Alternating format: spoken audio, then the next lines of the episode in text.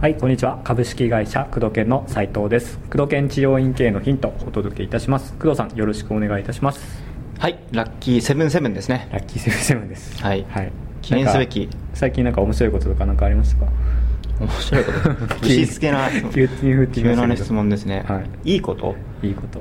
うーん、まあ、いろいろね、はい。日々いいことはあるんですけども、はい。あの、気づい、すごく気づいたことが、この質問全然関係ないけど、はいはいはいうんなん。です自分の、まあ、インナーカンバゼーションとかはい。言うんだけど、内なる会話ってあるでしょ、うはい。うん。だから人をけなしたり、うん。こう人のこと嫌に思ってしまう瞬間ってあるじゃん。うん。ありますね。それが無意識にこう、ね、自分の中であるのを意図的にはい。発しないことによって自分の感情がうん。非常に豊かになるなっていう、えー、コントロールしてうんるってことですか？そうそう。自分の感情をうまくコントロールできるようになってきたなと。すごく意図的にそれができるようになってきたなとうんいうのが僕の中で最近あいいないいなと。うん。すごくだから感情が安定して昔はこうなんかね、はい。で満員電車とかで なんかね嫌なことがあるとはいはいはい。なんだこのクソ野郎とかピ もう頭の中で口には出さない。頭の中でこうリピートするわけだよ、うん。クソで憎んでるその時間が無駄。ああ。そう。なるほど。気づいたんですよ最近、うん。まあ、昔から気づいてたそれを意図的にコントロールできるようになってきたっていうのはすごくいいなと思いますね、うん。そうすると自分の感情がさマイナスに触れることがあんまないから、うん。人を憎んでる時間ってはい。人に対して怒ってる時間ってすごい無駄で、うん。実はね自分の感情が実は傷ついてるっていうことを最近すごく体感したというか、うーん。うん、それが最近良かった全然タイ これ本題じゃないですよ。これ問題じゃないですね。です。はい。まあ、自分で自分を傷つけないと。そうですね。自分の心のね管理は重要だなとうん思ったところですね、はい。じゃあ早速質問なんですけれども、はい。今からですね。はい今からです、はい。2分経ちましたもう。はい。はい。移動中はポッドキャストを聞いて勉強しています、うん。質問ですがバックエンド商品を売るためにフロントエンドの商品が大切だと思い無料で姿勢チェックのオファーをつけて、うん。え1000枚ほどチラシをまいたのですがうん。一、人も来ませんでしたこれは地域のニーズに合っていないか単純にチラシの枚数が少ないなどいろいろ原因があるかと思います、うん。えーそこで原因を把握するにはどうすればよろしいでしょうか。また自分の意に合ったフロントエンド商品を作るにはどのように、えー制作した方がいいでしょうか。ご指導お願いします。という、うん。ちょっとマーケティング的な。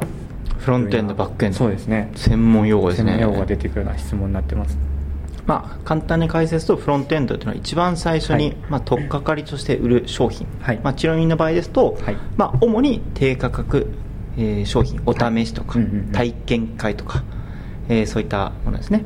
でバックエンドっていうのは、えー高額商品だったり利益を取る商品、うんうんうん。つまり治療院でいうとリピートだったり回数券だったり、はい。ちょっと高額の施術だったり、うんというようなものをバックエンドって呼ぶところですね。はいでフロントエンドが姿勢チェック？姿勢そうですね。無料での姿勢チェック。うん、あ配ったんで出ますね。はい。まあうーんまずその姿勢チェックっていうのをフロントエンド、まあ、オファーですね、はい。にしたっていうのが合ってるのかどうかっていうのがすごく重要で、はい。姿勢チェックしてそこからえっ、とまあ多分腰痛肩こりとかこう歪んでますよっていうところから入っていって一般中に引き込む予定だったんですけど、はい。だろうけど、はいそれが果たしてちゃんとトークとして完成されていて引き込む準備がしっかりとなされているフロントエンドなのかってうん。やっちゃいけないのはフロントエンド来たとしても、はい。そのバックエンドというか一般の治療にうまくつなげられないという先生が多いんですよ例えば例えばうちでコンサルなんかしてるとさ体験会とかやったりさ、うん。あのすることはあるんだけど整骨院さんなんかね、はい。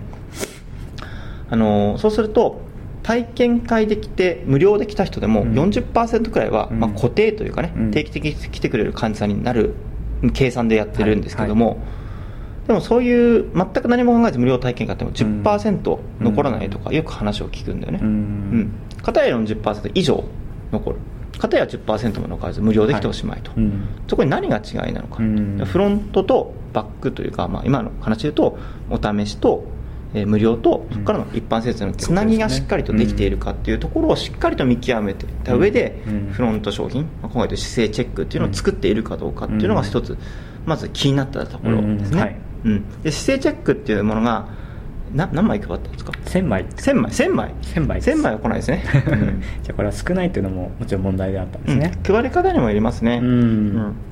ポスティングで1枚1枚配ったのか、はいえーハンディングで配ったのか、うん。ハンディングで1000枚あったら来ないとちょっとねダメですね、うんそうですね。うん。あとインの前のブラックボードに刺しといてそれが全部なくなってこなかったのかにもってもかなり違うし、うんうんうん折り込みもどの新聞に折り込んだのかによっても反応違うし何曜日に折り込んだのかっても違う、うん。1000枚ちょっと少ないかな。かなっていう感じがしますようねん、1000枚まあでも無料ですからね、うん。無料で1000枚、うん、来てもおかしくないっちゃおかしくないですね。う、ん。うん、ただそのチラシがまずいい良かった悪かったっていうのうあって、まあそのもはい。いわゆるマーケティングの世界では3つの要素があって、はい。まず 3M とかね 3M よく言われますけど、うん。あのーマーケットでね、はい。市場うんうん。どの市場に対してどういったメディアを使ってどういったメッセージを送るかっていうのがあるんですけども、えーまずマーケット。マーケットに関してはそうだな、えーそのエリアが姿勢チェックっていうのに反応するのかどうか、姿勢チェックっていうのがまたいまいちこのメリットが分かんないかな、うんだ姿勢チェックのそのチラシにどういった言葉が書いてあるのかにもよるけど、うん。それはメッセージの部分かな。メディアはチラシっていうのを使って決まっているので、うん、あと姿勢チェック例えば自分がじゃあ姿勢チェックしませんか？うん無料ですよって言われて行きたくなるチラシかどうか、うん。そこ重要ですよね、うん。例えば。別に姿勢も自分が悪いって。そうですよね。持ってるかどうかっていうのも、うん。そもそも。だからチラシに姿勢チェック無料ですって書いても誰も来ないと思ううんうんうん。そもそも自分の姿勢に対して何を危機感をね、うん。か普通持ってないじゃん自分ですごく姿勢が悪いったらもうすでに言ってるでしょどっか。そうん、でしほぼ普通の生きてる人っていうのは姿勢自分の姿勢が悪いと思ってない、持ってない。治療家さんから見てあの人姿勢悪いわ。あ腰痛ひどいだなと思うかもしれないけど、うん。一般の人たちは自分の姿勢なんて悪いと思ってないわけで、うん。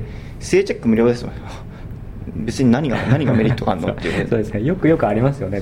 そう。いうチラシとかも。うん、だからそのコピーとしてキャッチコピーが「性チェックしませんか?」じゃなくて、うん。最近疲れていませんか？もしかしたら、はい。その疲れっていうのは体の弱みから来るものかもしれませんよ、そのえーその体が歪んでるかどうかを姿勢チェックするんですけどそれが無料ですけど、うんいいですか？特に売り込みはしませんからお安心してくださいっていうんだったら来るかも。それそうですね。あの来る理由があるよね、うん。あ疲れてる。あそういえば疲れてる。疲れが取れない、うん。あもしかしたら姿勢チェックしてもらった方がいいのかな、うん。うんうんちょっと行ってみようかなと思うかもしれないですけど、はい。そういうのは前提がなくて姿勢チェック無料ですって言われても、うん。別にね何も姿勢悪くねえし。まあ自分とは関係ない何も困ってないし。うんっていうのがあるので姿勢チェックっていうその見せ方が多分悪かったんで、うん。多分同じ姿勢チェックでも僕がチラシを作ったら1000枚前やったら10人は絶対来ると思います、うん。うん。それは今言ったようなことをしっかりと。入れて、うん。だって無料でしょ？そうですね。まあ、マックエリアにもいるし、うん。見せ方にもよるけど、まあ、10人は多分、うん。うん、1%くらいは無料であればね、うん。まあ、マックとかもそれポスティングとかしっかりやるけど、ね。うん。出せるんじゃないかなと思いますね。